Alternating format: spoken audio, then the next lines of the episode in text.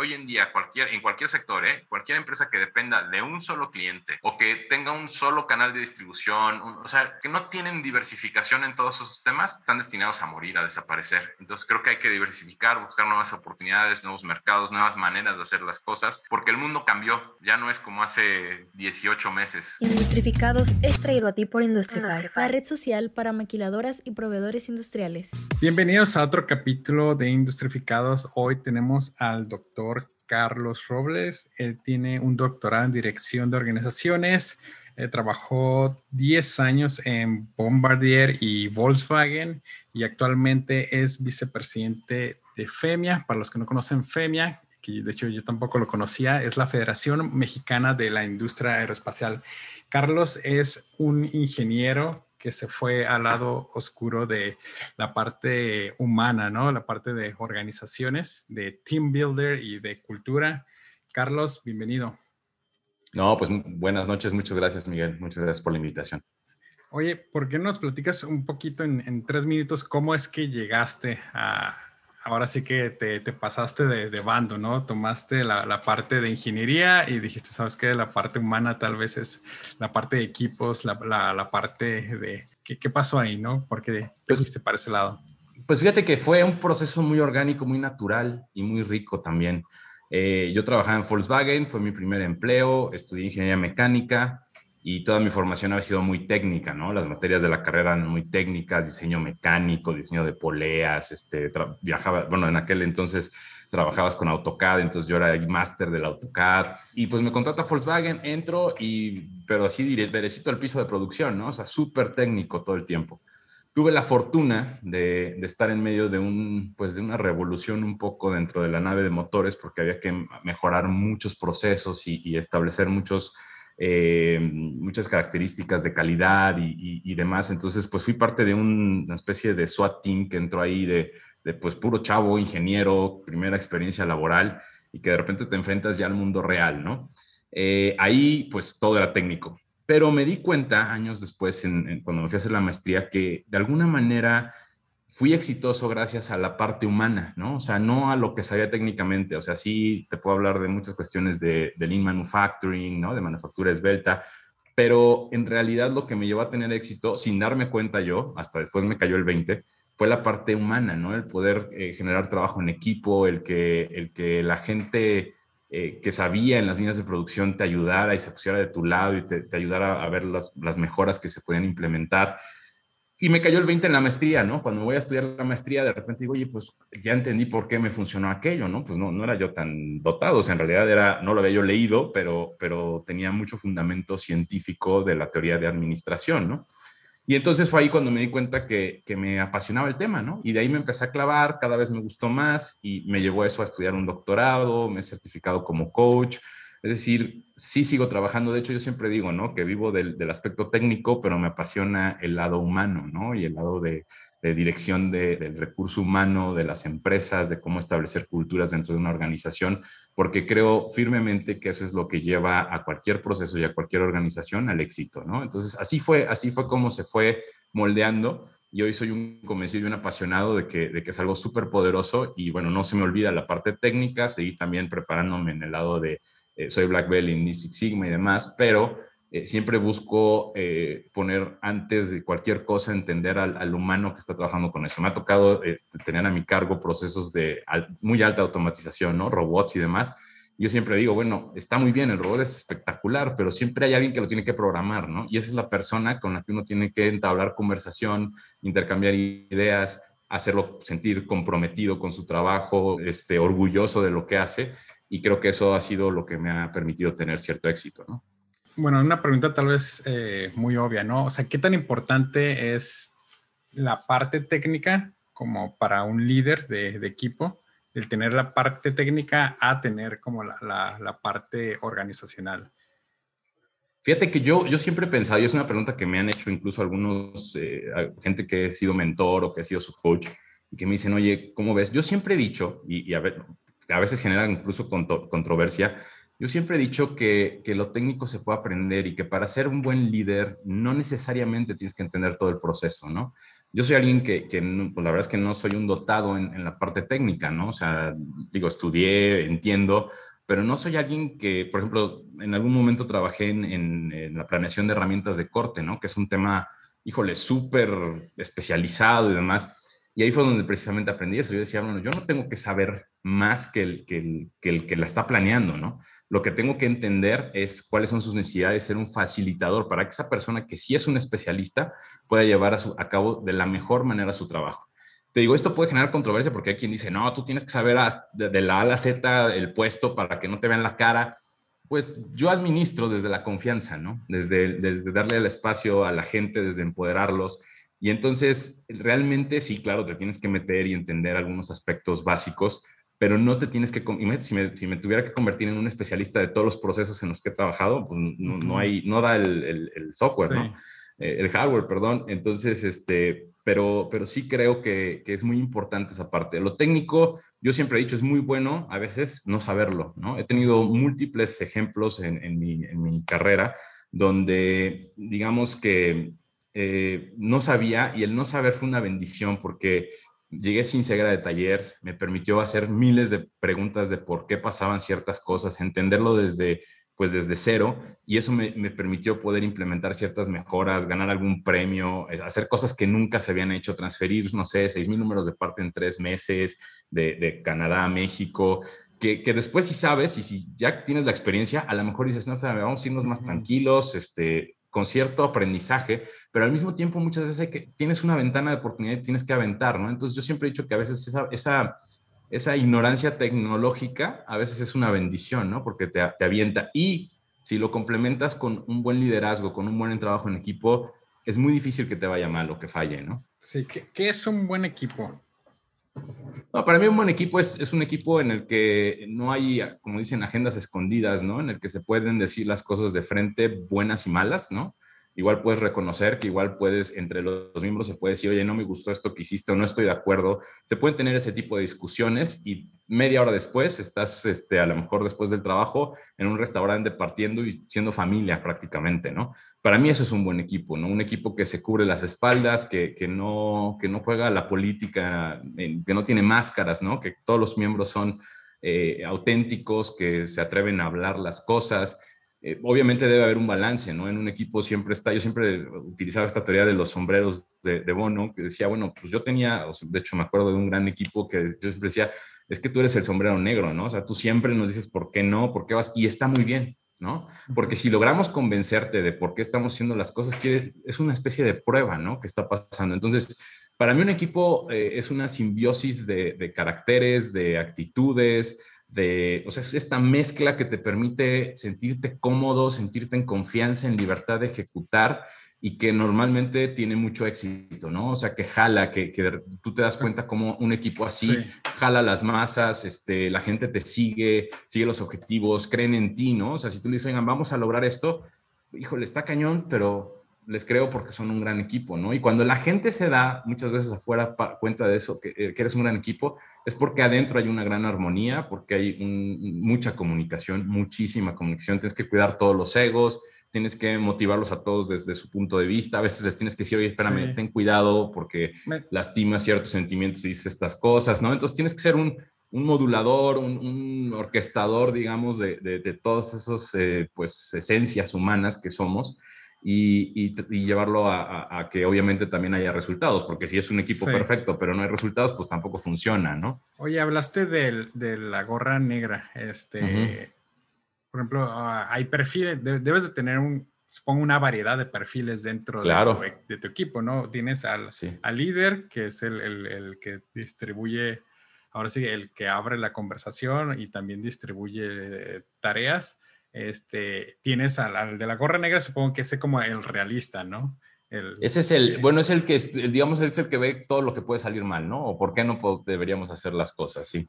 Hay un creativo, hay el que tenían, por ejemplo, me acuerdo, está el que siempre está callado, ¿no? Pero cuando habla, valió, o sea, te, te da un argumento que dices, bueno, este cuate está, llevaba media hora pensándolo y tiene toda la razón del mundo, ¿no? Es un genio. Está también aquel que es imaginativo, ¿no? Innovador, que de repente sale con unas soluciones fuera de la caja, fuera de lo que te podrías esperar, ¿no? Y que de repente sí toma, ah, muchas veces dices, no, pero me está re loco. Y ya que lo razonas, dices, pues en el fondo no está tan loco, ¿no? Y está el tema de la locura, a mí me encanta. Yo siempre he pensado que, el, o sea, el mundo es de los locos, de los que se atreven, de los que piensan diferentes. Entonces yo cuando hablo de locos, hablo, es, es un halago, ¿no? Realmente está en la parte también muchas veces sentimental, ¿no? Este, y en esto ayuda mucho eh, la diversidad, ¿no? Tener, tener mujeres en, un equipo de liderazgo también es básico porque muchas veces conectan mucho mejor que nosotros los hombres con, las emociones, ¿no? Y, entonces también tienes ese balance de, pero si les decimos a los empleados esto, pues van, pónganse su lugar, miren, van a sentir esto. Y entonces empiezas a pensar en, en muy diferentes ángulos, en muy diferentes perspectivas y, te vuelves mejor considerando las necesidades de todas las personas en una organización. Y entre más grande es, pues más necesitas de esa diversidad, ¿no? Oye, tú como consultor, ¿cuáles son los problemas que te has topado que son como los más comunes en las, en las empresas? Bueno, mira, yo lo dividiría en dos ámbitos, ¿no? Porque hago consultoría de recurso humano y también hago consultoría de, de flujo de procesos, de operaciones, ¿no? En el tema de, factor humano, eh, yo pensaría que la más común es todo este tema de, precisamente del trabajo en equipo, ¿no? Me ha tocado trabajar con equipos, para decirlo de una manera decente, muy dañados, ¿no? Donde no hay, precisamente no hay todo lo que dije, ¿no? No hay confianza, eh, se tiran a las espaldas, ¿no? De repente sucede también que el líder pues, tiene sus consentidos, entonces los que no son de la bolita de los consentidos, pues también se sienten aislados, este, le tiran a los otros, entonces de repente tienes que sentar y decir, a ver, vamos a empezar a hacer, ¿qué no les gusta, ¿no? Y pues es una lluvia así de, de todo lo que no les gusta para después pasar a un punto donde decimos, bueno, vamos a poner ciertas reglas, ¿no? O sea, de lo que sí va y lo que no va dentro de este equipo. O sea, la agenda del equipo, las normas del equipo, y las tienen que generar ellos, no las genera uno como consultor. Entonces, yo creo que lo que más me toca trabajar con equipos y con organizaciones es el tema de las, de las disfunciones, ¿no? Operativas de los equipos.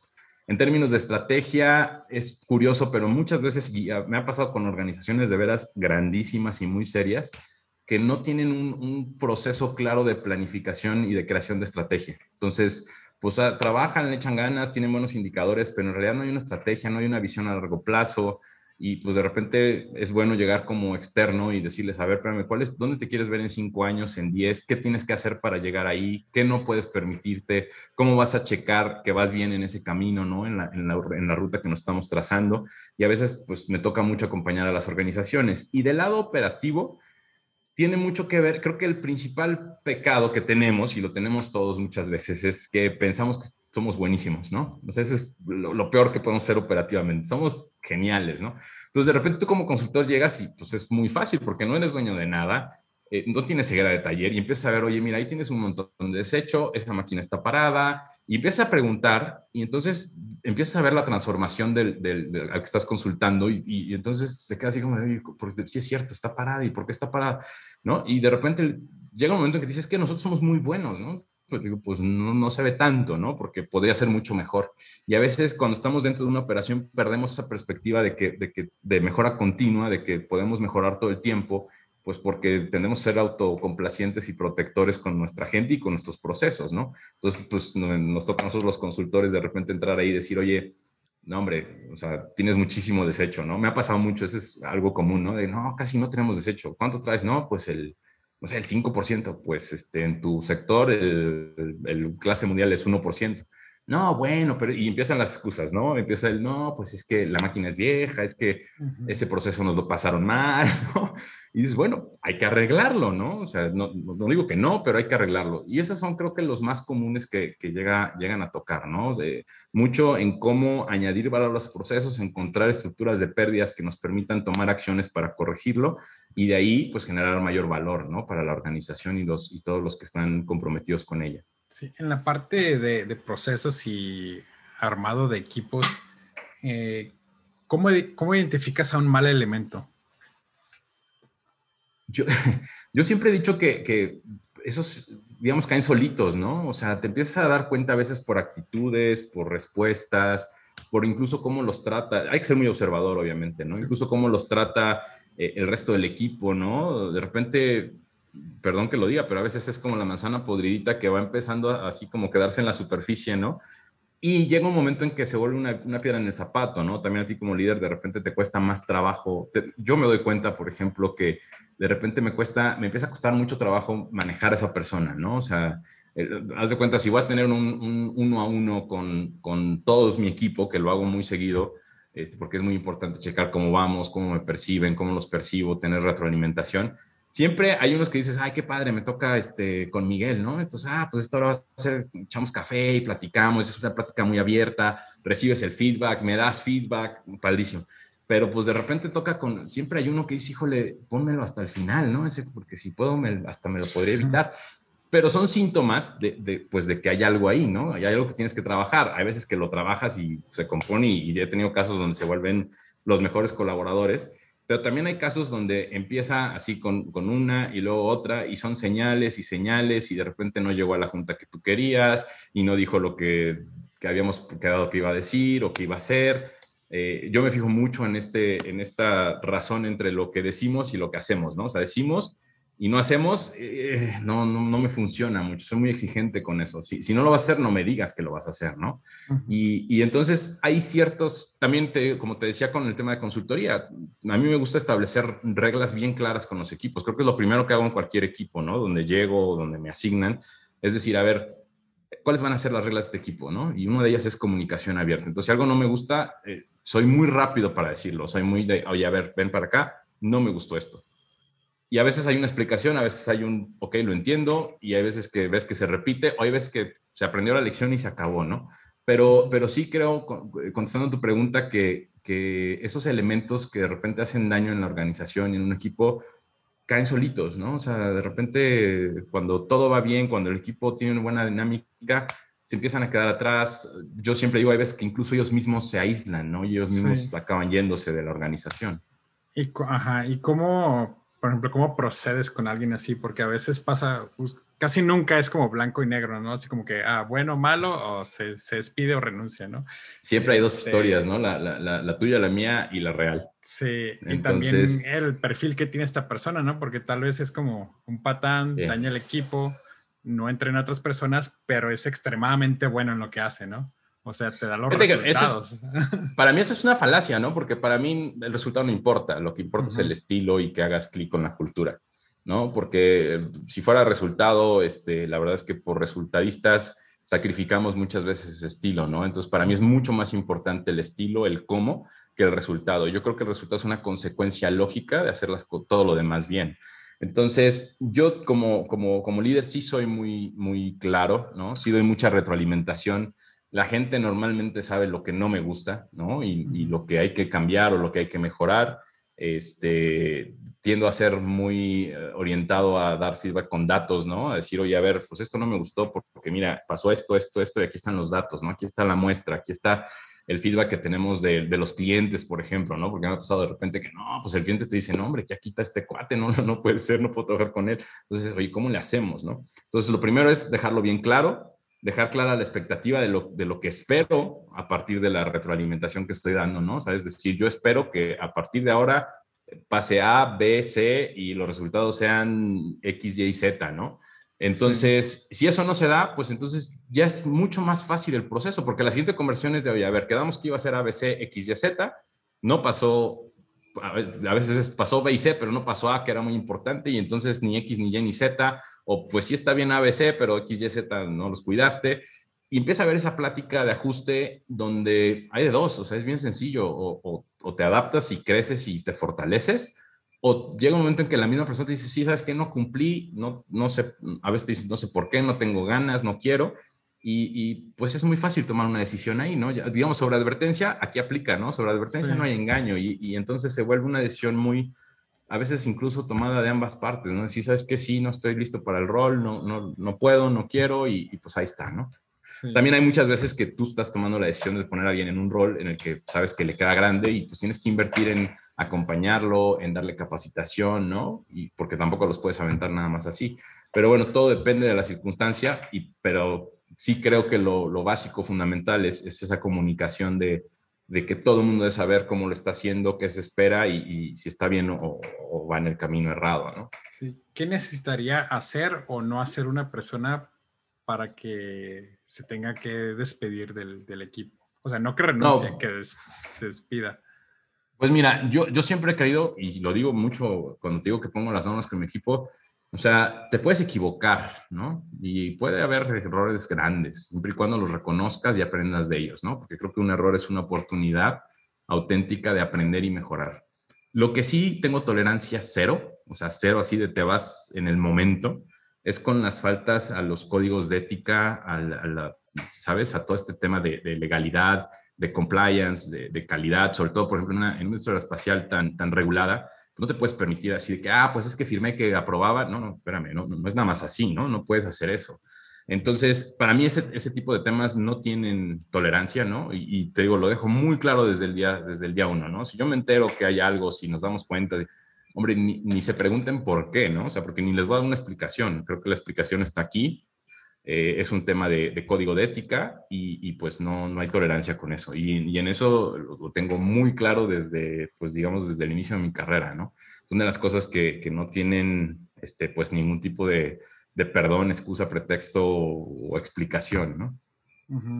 Sí, de hecho yo tenía un jefe que eh, su filosofía era como no dejo que, que nadie que yo no quiera aquí que renuncie. O sea, yo primero lo despido antes de que no, yo, yo, no, yo no pienso en eso, pero sí pienso cuando digo, cuando llega el momento de que no se cumplió con algún tema de ética, se le faltó, ya sabes, acoso laboral, he tenido casos de acoso sexual incluso, pues es, sabes que, oye, esto lo platicamos el día uno y perdón, pero me encanta tu trabajo, pero pues no, aquí no se vale, ¿no? Y, sí, sí, sí.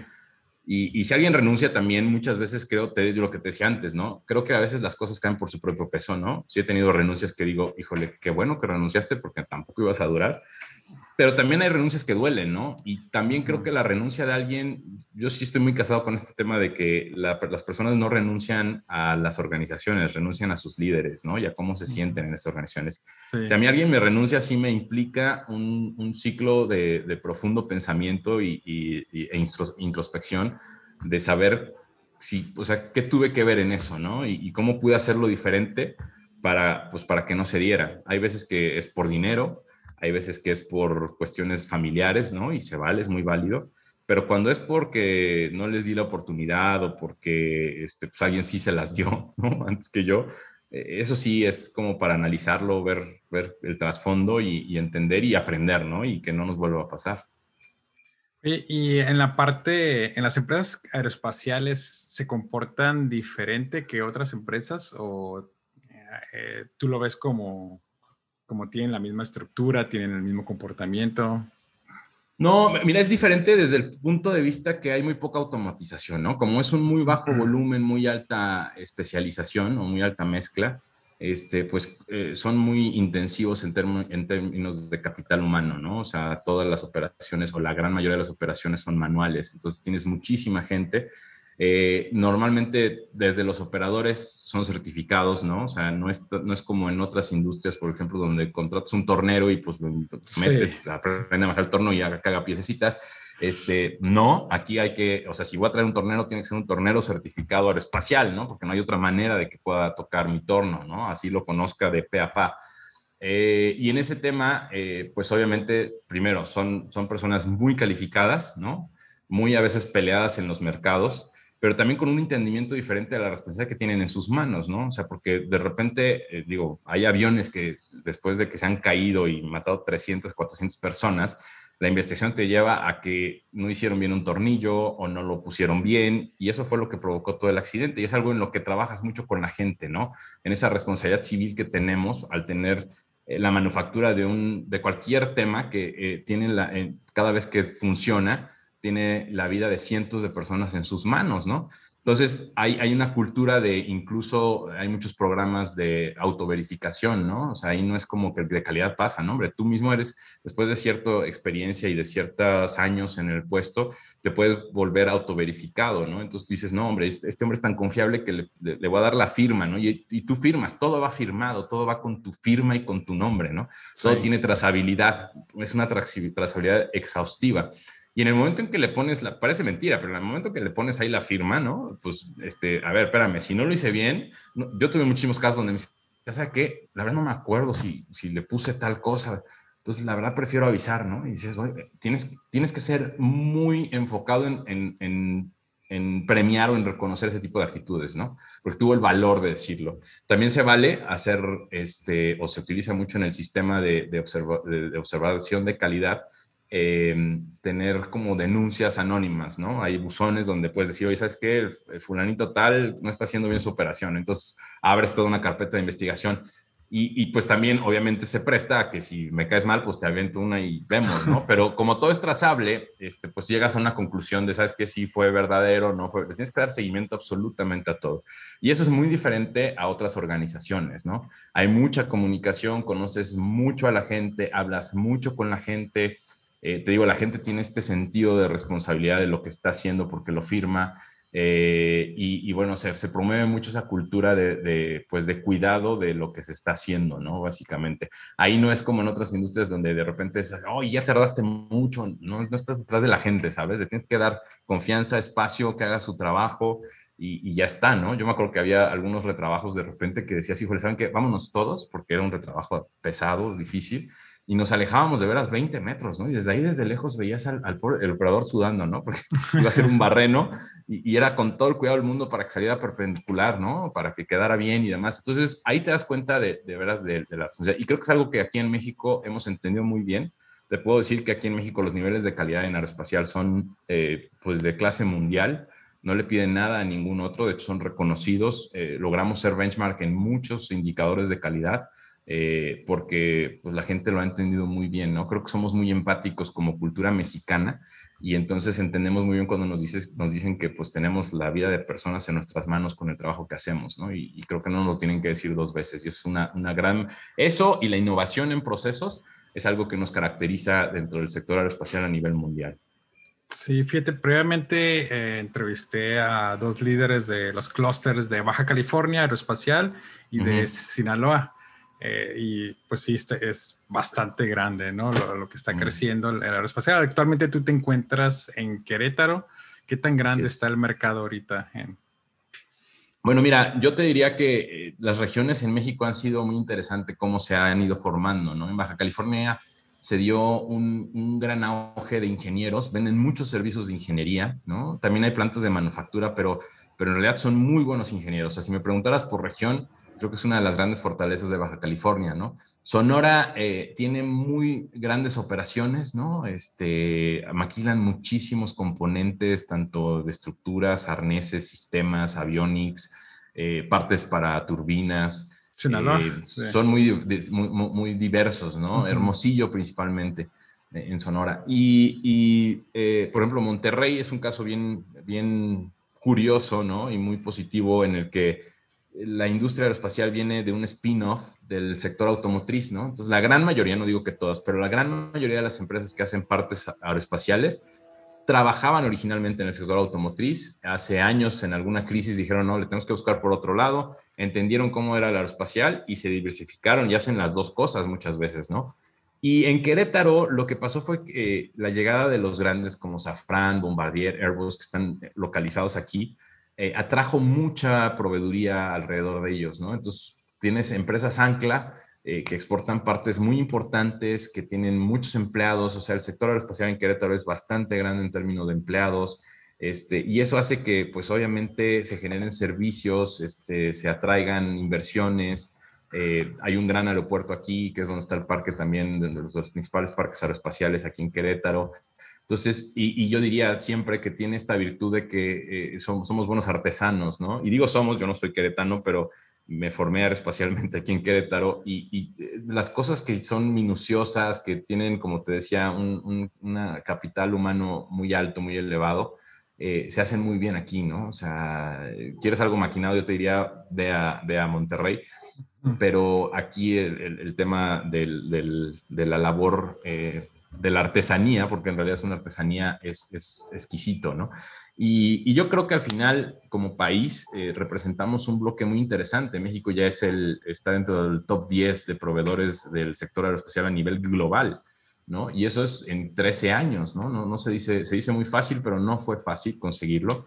Y al tener ese lugar, pues obviamente tenemos una gran responsabilidad, muchas oportunidades y obviamente muchos, muchas empresas y muchos ojos que están viendo al país y que estamos siendo eh, promotores de, este, de esta atracción de inversión y de nuevas empresas en México, ¿no? Entonces yo siempre digo, vénganse a México, ya después dónde nos ponemos, si en Monterrey, en Chihuahua, en Sonora o en dónde, este, no importa, ¿no? Se me olvidó mencionar a los chihuahuenses. Eh, la verdad es que en Chihuahua hay, un, eh, una cultura industrial padrísima, ¿no? La gente es súper echada para adelante. Ahí fue donde yo te mencionaba que algún día transferí seis mil números de parte en, tres meses con un equipo. Fue el equipo en Chihuahua y yo creo que en ningún otro lugar se hubiera logrado si no hubiese con estos guerreros, ¿no? Que estaban ahí al pie del cañón y que, pero, pero no se los tenías ni que pedir, ¿no? Más bien ellos te pedían así, échame más piezas, ¿no? Y, y a mí me sorprendió mucho eso, ¿no? Y, y la verdad es que muy grato trabajar con gente así.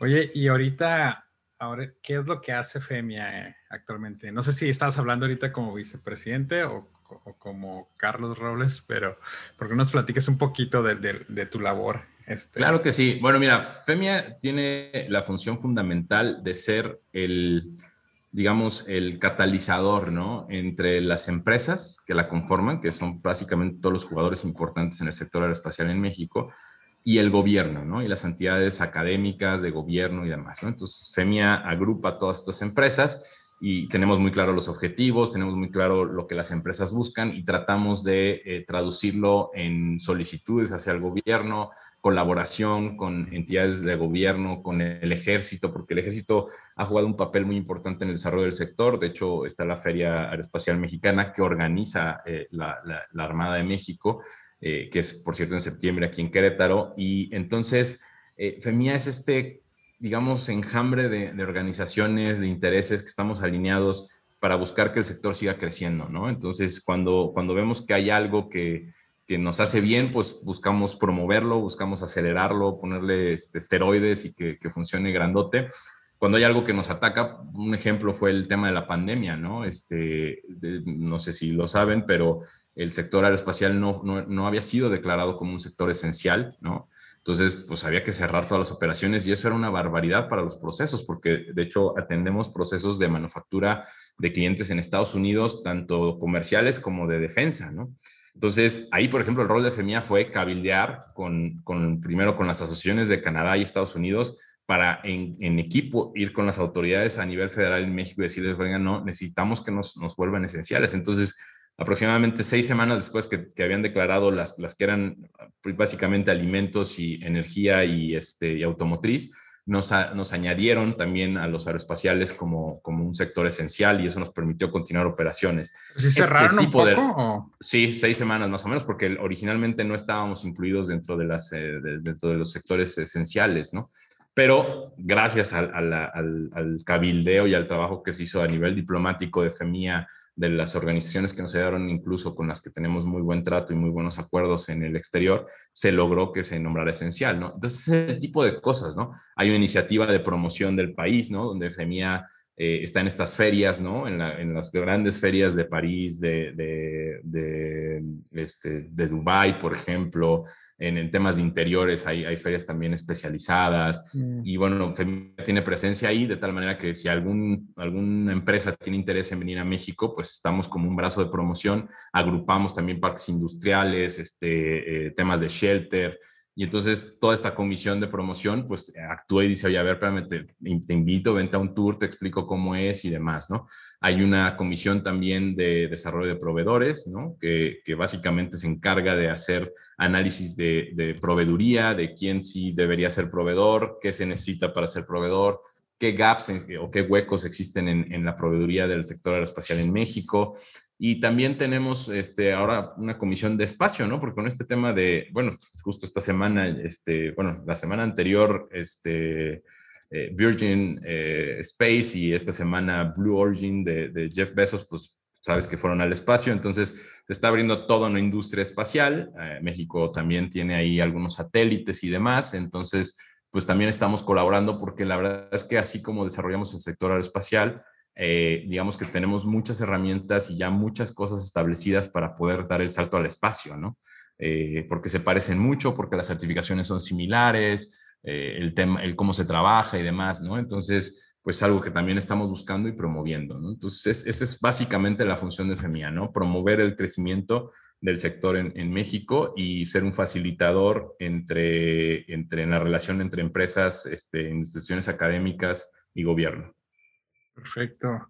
Oye, este, sé que ahora sí que tú, tú eres multifacético, ¿no? No solamente estás en el área de, de, ingeniería, en el área ahora sí que de directiva. Eh, sé que también tienes un podcast, este, se llama Dos de Tres. ¿Por qué, es que, ¿Por qué es que hiciste un podcast, no? ¿Por qué es que hicieron un podcast? Bueno, mira, eh, la realidad es que yo, como te dije antes, empecé a, estudiar mucho sobre el tema de equipos, de liderazgo, eh, y siempre he pensado que hay que dejar algún tipo de legado, ¿no? Este, dejar algo que le sirva a la gente, a, los chavos sobre todo, ¿no? Que están entrando ahorita a veces a la universidad y que no saben bien qué quieren estudiar o por qué quieren estudiar eso. Yo siempre he dicho que cuando estás estudiando, cuando tienes 18, 17, 18 años, tú tienes una idea de cómo es la industria que es todo menos correcta, ¿no? O sea, y, nos gusta mucho en dos de tres, eh, pues de repente entrevistar a líderes que nos expliquen cómo lo han pasado, cómo llegaron a estar donde están, pues para precisamente alimentar esa, esa parte, ¿no? De, de, la juventud, de los chavos, de, y de, gente que a veces no está relacionada con ciertos sectores, ¿no? Y que, y que pues es, es un tema de, interés. Ahora, por otro lado, yo debo decir también que de una manera muy egoísta, tenía esta necesidad casi de hacer catarsis y de proyectar lo que yo pienso sobre algunas prácticas de liderazgo, ¿no? Eh, creo que parte desde el punto donde crecí muy rápido en mi carrera, ¿no? Eh, digamos, siempre mi primera oportunidad como supervisor llegó muy rápido, luego como gerente también muy joven. Y me pasaba mucho que, que, pues cada uno de los saltitos que ibas dando, ¿no? Gerente, director, este, director general, vicepresidente, este, presidente, incluso como fui de FEMIA, eh, no viene con un manual, ¿no? ¿no? Nadie te dice, oye, pues haz esto, haz aquello, te recomiendo. No existe, ¿no? Entonces, sí tuve este tema un poco de, es un poco como trauma de nacimiento, ¿no? De, de, te dan la nalgada, estás ahí y dices, órale, ya, ya estoy en este mundo, ¿y ahora qué hago, no? Entonces, lo que busco con este, con este podcast es un poco compartir algunas experiencias, reflexiones, cosas que me han funcionado, también errores que he cometido y que tuve que pagar el precio para aprender, ¿no?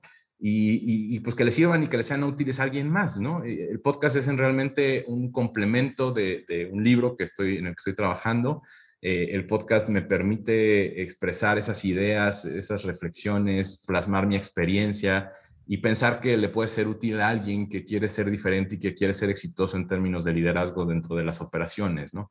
Entonces, tiene ese fundamento básico, eh, es muy egoísta porque en realidad este, me satisface a mí antes que nada, pero también creo que al final está sumando algo, busca sumar, busca formar gente, busca que sea un escape o una ayuda de repente o un alivio en muchos casos eh, para quien lo escucha, ¿no? Una especie de brújula ahí gratis, ¿no? Eh, y, yo espero que algún día este, alguien le diga a mi hijo, oye, ¿sabes qué? Algún día tu papá me ayudó sin saberlo, sin conocerme, y, hoy me toca ayudarte a ti, ¿no? Eso, es creo que lo que sería como la, guirnalda de oro de, toda esta iniciativa, ¿no? Qué padre, la verdad. Este, y ahorita llevan ustedes 12 capítulos. La verdad, yo, yo los escucho desde hace, desde hace rato. La verdad. Gracias. Soy fan de, de escuchar historias, ¿no? Porque uh, hay muy pocos podcasts, de hecho, que, que, que, hablen sobre, sobre la industria, ¿no? Porque, sí. pues, primeramente porque es muy hermética, ¿no? No, no puedes este, acceder tan fácil. O sea, tú ves el edificio por afuera y pues es un cuadro y no, no, nomás hay ventanas de un lado que es por la parte de recepción. este, y las historias a veces como, ahora sí que como estudiante de ingeniería, pues tal, tal vez te pasó, ¿no? Que no veías como que, eh, ahora sí que un role model, ¿no? Un modelo a seguir, así como que, pues, ¿quién, no? No existía ni Elon Musk en ese entonces cuando yo... Sí, y no existían redes, ¿no? ¿A, quién, ¿A, quién, era tu líder, no? Como que Tesla o Edison, ¿no? Ajá, sí, claro este, ¿qué consejo, qué consejo le darías a alguien que está, por ejemplo, ahorita estudiando ingeniería y que no está, no está como que seguro que tal vez sea la ingeniería como su, su fuerte, ¿no? O sea, o sea, que sí sea bueno, que lo está estudiando y dice, ok, voy a terminar y que sigue, voy a la maquila, O sea, ¿qué le, qué le puedes decir a esta persona que realmente no necesita encasillarse ahí? ¿Qué necesitaría aprender o, qué consejo le, le, podrías dar? Yo creo que el primer consejo que puedo dar, y, bueno, no, no creo estar tan calificado para andar aconsejando, pero bueno, este, así como me lo preguntas, es eh, explorar, ¿no? Darse la oportunidad de, no, no, no, yo te decía antes, ¿no? O sea, lo que pensamos muchas veces de la industria o de X rol o de X posición o trabajo, es casi, casi con certeza es, erróneo, ¿no? Estamos 100% equivocados normalmente, ¿no? Yo, yo me imaginaba antes de entrar a trabajar a Volkswagen muy diferente a cómo fue. No te puedo decir si, si mejor o peor, pero sí muy diferente, ¿no? Entonces, es una cuestión de probar, ¿no? De, entrar, de probar. A mí me pasó que entré, probé y me gustó, ¿no? Yo no pensé que me fuera a gustar, honestamente. Este, y me gustó muchísimo, ¿no? Este, creo que es muy importante eso, ¿no? Darnos la oportunidad de explorar de, estar siempre con la antena bien parada. Yo siempre les digo a los chavos, hay que estar con la antena bien parada para darnos cuenta de lo que nos gusta y de lo que no. ¿No? También mucha gente de repente dice, no, yo me voy a ir a, terminando la carrera, me voy a hacer una maestría. ¿Y en qué la vas a hacer si ni sabes lo que te gusta, ¿no? Todavía. Entonces yo siempre doy este consejo de, no, no, no te vas a hacer una maestría. O sea, sí hazla, es muy importante estar preparado, pero hazla después de que sepas exactamente qué te gusta. O sea, yo digo, la, la carrera, la licenciatura, la ingeniería, es el mínimo necesario porque también hay que ser claros en que te dan, nos dan a todos o damos incluso como profesores una embarradita básica, ¿no? Como para que no llegues tan, tan, tan tapado ahí al, trabajo, porque en realidad donde te especializas es en el trabajo, ¿no? Donde ya encuentras un rol, una función y donde te especializas es ahí, te van a capacitar y demás. Si no te gusta, pues búscale a donde te guste, pero si te gusta, especialízate en eso. Y ya que lo entendiste y dices, oye, esto es lo mío, entonces, ahora sí, vete a estudiar una maestría, un diplomado, este, ponte a estudiar más sobre el tema, vuélvete un rockstar de lo que haces, ¿no? Pero, pero siempre con conocimiento de causa y con las metas y los objetivos bien claros, los pies sobre la tierra, ¿no? Porque hay que tener muy claro, yo siempre digo, pues es como si agarras el coche y te sales nada más y manejas, pues quién sabe dónde vas a llegar, ¿no? y no puedes conducir tu vida así. De hecho, no lo hacemos ni para manejar el coche, siempre sabemos a dónde vamos, ¿no? Entonces, es lo mismo, oye, ¿a dónde quieres llegar? ¿Cuál es tu objetivo de estar aquí? Y lo que estás haciendo cumple con ese objetivo, porque muchas veces no nos detenemos a pensarlo y entonces después en 10 años damos, ay, no, yo no quería estar ahí, no, pues sí, pero ya estuviste 10 años, ya, ahora ya quédate ahí, ¿no? Entonces yo digo eso, ¿no? Hay que, hay que experimentarle, hay que darnos cuenta, hay que, hay que fallar rápido. Ves que en este proceso de innovación decimos, ¿no? Que hay que hay que experimentar y fallar rápido, pues para aprender rápido y entonces llegar al éxito rápido. Es lo mismo, ¿no? Es, entra, explora. Dentro del mismo trabajo muchas veces existen diferentes. ¿Sabes qué? Entraste en calidad, pues ¿sabes qué? Ya me di cuenta que me gustaría hacer más, más bien el de logística. Ah, bueno, pues entonces pido tu oportunidad en logística, ¿no? Muchas veces dentro de las mismas organizaciones encuentras roles que dices, igual yo entré en este, pero me gustaría más aquel. Y te, empieza a definir incluso lo que hace el otro, ¿no? Entonces, es muy importante encontrar eso, ¿no? Encontrar, eh, esta película Soul de, de Disney, ¿no? Y yo sí creo en eso verdaderamente, ¿no? Tienes que encontrar tu chispa. Y una vez que la encuentras, muérete por esa chispa, haz todo, capacítate, crece alrededor de tu chispa. Entonces es, lo mismo en este caso. Y, para los chavos que de repente dicen, híjole, no sé si ya estoy en séptimo, octavo semestre, oye, termina, termina bien y empieza y explora, ¿no? Hay grandes, eh, N cantidad de historias de gente que estudió una cosa y fue exitosísima en otra pues porque encontró precisamente que ese era, ese era su destino, ese era su chispa, eso era lo que la hacía feliz, ¿no? Qué padre. Y ahora, un consejo para los empresarios que nos están escuchando, que están buscando como nuevas oportunidades de negocio, este, nuevos proveedores. Ahora sí, ¿qué, ¿qué oportunidades se presentan ahorita? Mira, yo creo que este tema de la pandemia ha destapado modelos de negocios que hace, aceleró todo, ¿no? Hay modelos de negocio que hace años no nos imaginábamos que podían existir. Bueno, no años, hace meses no sabíamos que podíamos, este tema de las videoconferencias, por ejemplo, iba a ser todo un tema, ¿no? Y que iba a ser toda una industria. Eh, el tema de eventos virtuales, ¿no? El otro día estuve en, una, en un networking y estaba una señora que decía, yo tengo mi empresa de eventos virtuales hace cinco años. Los primeros cuatro años, pues vendía yo de repente ahí, sobre todo en las empresas que están en diferentes estados, ¿no? Y querían hacer la cena de Navidad todo el equipo juntos y pues no había para pagarles a todos. Entonces, me compraban así que pues el de Chihuahua recibía su botellita de vino, el de Monterrey también, y entonces hacíamos un brindis ahí en, alguna plataforma en línea. Dice, hoy, hombre, tengo más trabajo que nunca. La verdad es que le apostó un modelo que hace, te digo, meses nadie, nadie hubiera creído que iba a ser exitoso y ahí está. Yo creo que hay que, estamos en un momento en el que sí hay muchos retos, es un momento durísimo, hay que, ahora sí que hay empresas que cerraron, que no sobrevivieron, pero los que seguimos en pie de guerra y sobrevivimos, tenemos que encontrar ese nicho de mercado. Y hoy hay muchas oportunidades. Las oportunidades son de los que se atreven, de los que eh, piensan, antes decíamos, pensamos fuera de la caja. Yo digo, ya no hay ni caja, ¿no? O sea, ya, ya no hay caja, no hay reglas. Entonces, hay que, hay que siempre pensar en qué se necesita en el mercado, hay que aprender de otros, hay que darnos cuenta de lo que está siendo exitoso, hay que tener mucha comunicación con nuestros clientes actuales o anteriores y también los potenciales, ¿no? Acercarnos mucho a preguntar, oye, de repente a mí me pasa mucho con el rol, ¿no? De, oye, y el sector espacial yo hago este, cajitas de madera, ¿no? Y, el escritor anunciar, ¿cómo, ¿cómo le podré yo entrar, no? Pues mira, pues de repente es cuestión de pensarle y a lo mejor en los kits de, alimentos que ahora pues ya no se reparten igual, e, etcétera, ¿no? Hay, hay, cantidad de aplicaciones, pero es una cuestión de ir y acercarte a algún contacto que te pueda decir, oye, a ver, espérame, sí me gusta tu producto para esto.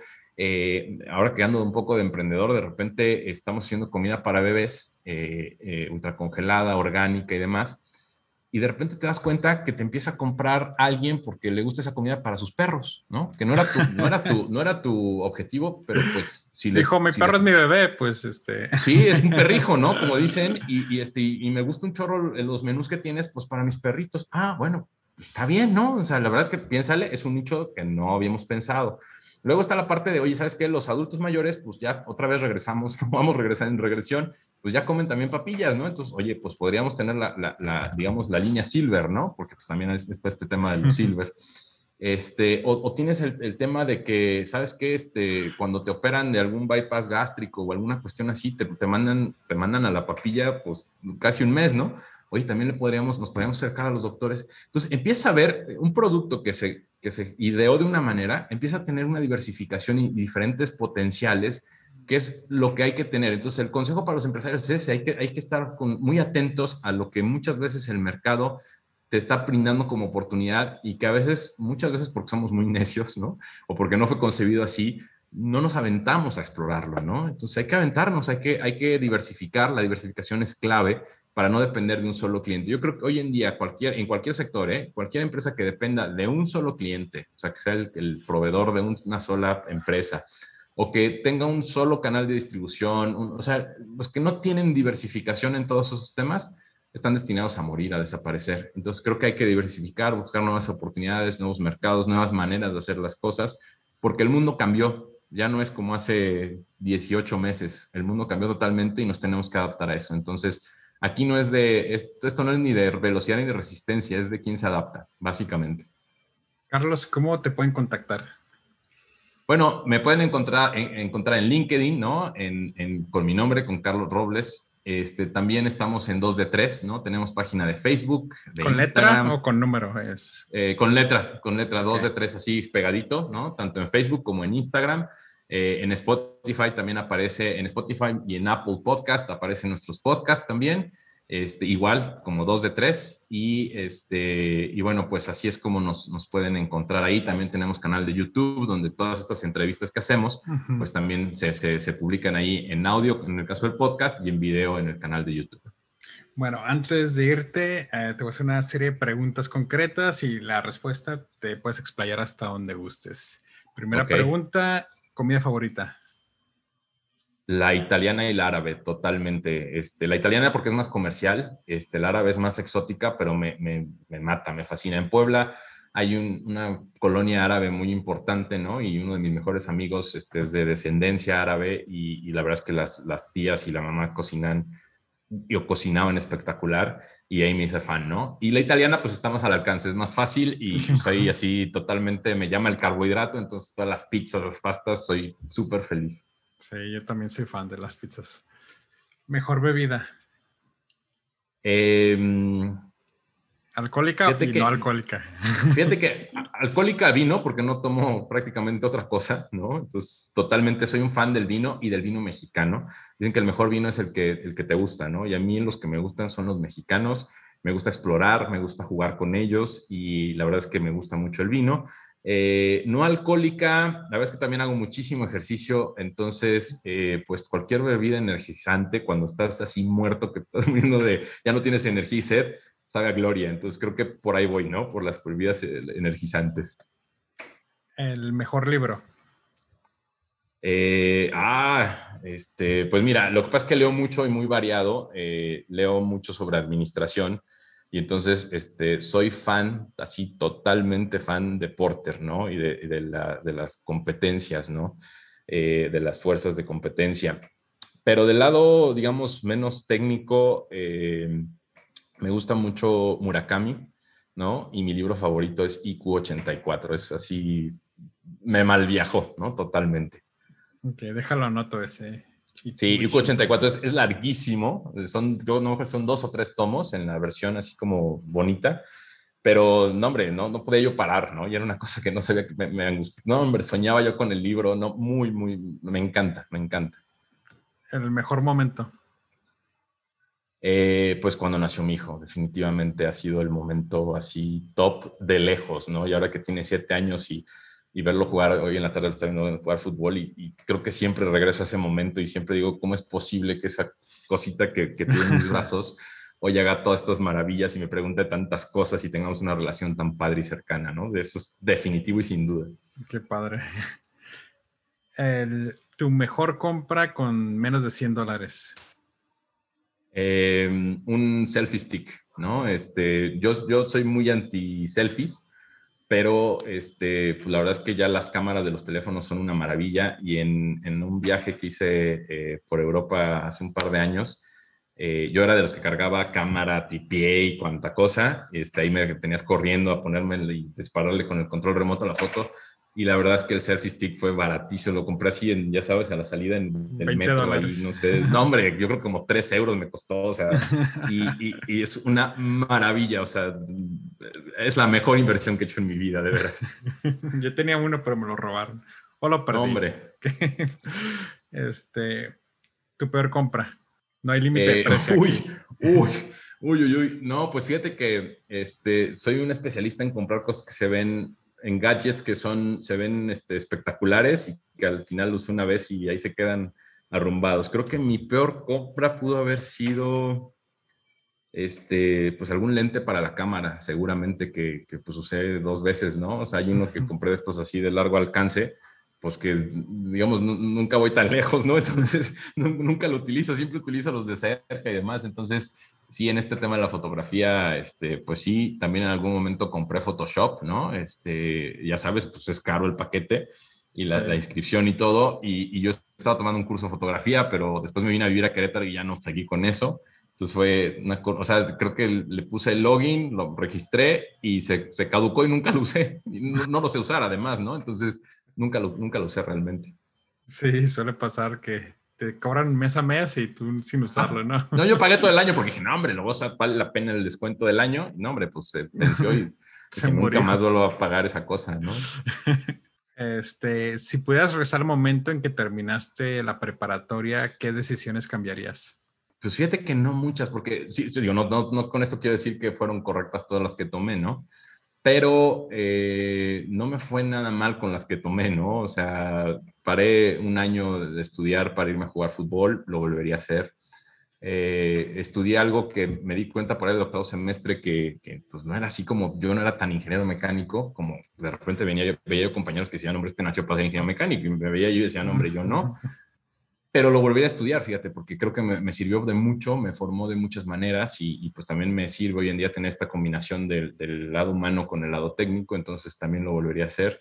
Y, ya me lo había preguntado, ¿no? Y más allá de cambiar algo, este, sí me diría así como disfrútalo, o sea, disfruta el camino, porque ahora lo disfruto mucho, pero sí creo que sobre todo en la, en la universidad y en el, tramo entre la prepa, la universidad y luego el primer trabajo e incluso irme a hacer la maestría y regresar a trabajar, nunca tuve vacaciones, o sea, era, era una carrera, yo hice todos los veranos, la carrera la acabé en cuatro años, o sea, era, era una prisa así que yo decía, bueno, espérame, o sea, ahora le diría a ese chavo, este, llévatela tranquila, te va a ir bien, tú tranquilo, confía y te va a ir bien, ¿no? Nada más, más tranquilo, disfruta el camino, no cambies muchas cosas, pero disfruta el camino, ¿no? Sí, sí, sí. Y última pregunta, si pudieras enviarle un mensaje de WhatsApp a todo México, ¿qué diría? Resiste, este, vienen tiempos mejores, seguramente vienen tiempos mejores. Nos merecemos muchas mejores cosas Ha sido un tiempo durísimo. Ya fue un, mensaje muy largo, va a ser casi un podcast, pero eh, han sido tiempos durísimos, pero también creo que estamos hechos de, tenemos muchas virtudes, ¿no? Yo te decía este tema de la innovación, de, la empatía, eh, de repente somos muy humanos, en, desgraciadamente solo en las desgracias creo que tenemos mucho que aprender, pero también tenemos mucho potencial y mucho que dar y, creo que saldremos adelante, ¿no? A pesar, de, a pesar de todo, a pesar de los pesares. Carlos, muchísimas gracias. No, Miguel, un placer auténtico y bueno, pues este, eh, vine de visitante, espero recibirte de local pronto. Claro, claro. Industrificados es traído a ti por Industrify, la red social para maquiladoras y proveedores industriales. Y antes de cerrar, quiero agradecerte por estarnos escuchando y me gustaría saber un poco más de ti. Si te gustó el podcast, danos 5 estrellas y déjanos un comment en Apple Podcasts. También nos puedes encontrar en Facebook e Instagram. Y hasta la próxima.